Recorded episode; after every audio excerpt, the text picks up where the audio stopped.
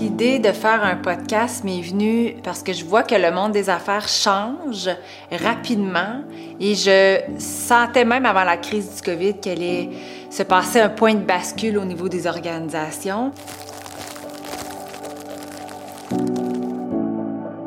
Et l'idée de créer un podcast, en fait, c'est l'idée de créer un mouvement qui m'est venu en même temps que le podcast. Donc, de créer un mouvement qui se nomme Créons le nouveau monde en affaires et de réunir des gens qui ont la même mission ou le, le même intérêt de faire évoluer, de faire grandir le monde des affaires. Donc, au lieu d'être des phares comme on l'est, ben être ensemble, ça fait qu'on devient un, un, plus grand euh, guide pour le, la communauté d'affaires. Donc, le podcast, pourquoi qu'il est venu, c'est que les gens qui avaient un intérêt de collaborer avec moi à ce projet-là, euh, de faire grandir, de faire évoluer le monde des affaires, c'est qu'on a ont tous vécu une craque à un moment donné dans leur vie, et incluant moi-même également. Et c'est à partir de ce, je veux dire, ce dépouillement d'ego-là qu'on a tous vécu une transformation individuelle et qu'on a vécu également une grande évolution à travers chacun notre vécu. Donc, ce qui différencie le podcast et que je trouvais intéressant aussi des gens qui font partie du mouvement, c'est vraiment un vécu, une expérience.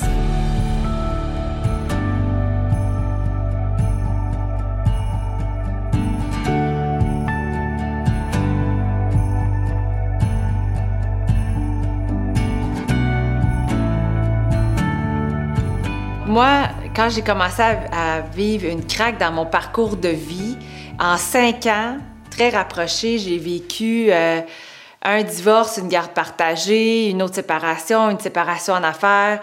Euh, au courant de ma vie, je me suis aperçue que j'avais vécu euh, j'ai croisé plus qu'une personnalité toxique, plus qu'une personnalité narcissique. Donc, j'ai vécu de très près euh, ce genre de relation-là, ce genre de souffrance-là également.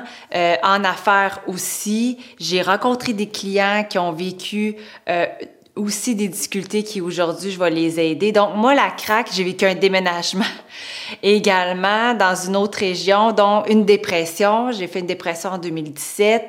Donc je l'ai vécu mais très intensément, plusieurs craques mais très très très intensément où est-ce que ça m'a amené complètement à m'intéresser au développement personnel euh, à, me transformer littéralement comme, comme individu. Donc, tout le dépouillement de l'ego, enlever des plures d'oignon, je connais le parcours, je connais le chemin, comme plus comme tous les gens qui ont participé au podcast.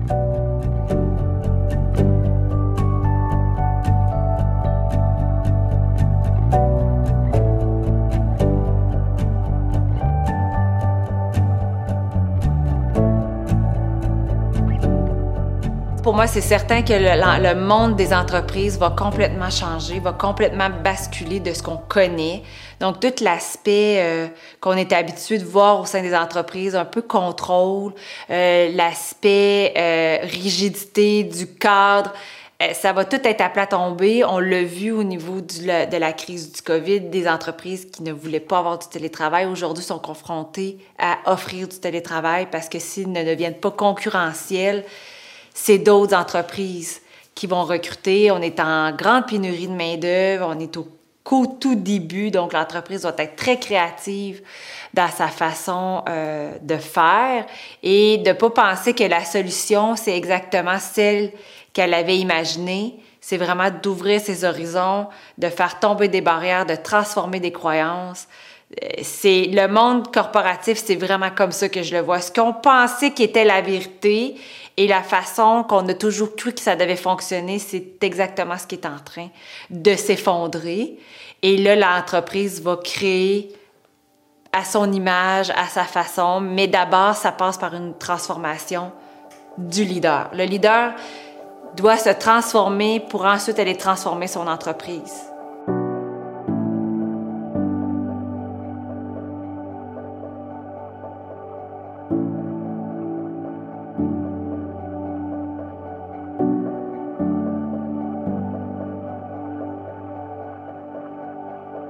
Que je souhaite le plus avec le podcast, c'est ouvrir les consciences.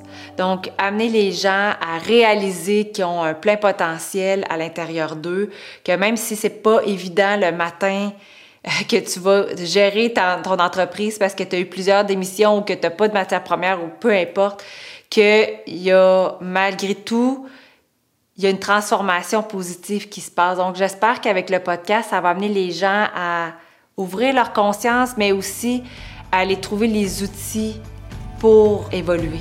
Merci d'avoir partagé avec toute authenticité et humilité ton parcours. Je suis certaine que ça va inspirer beaucoup de gens.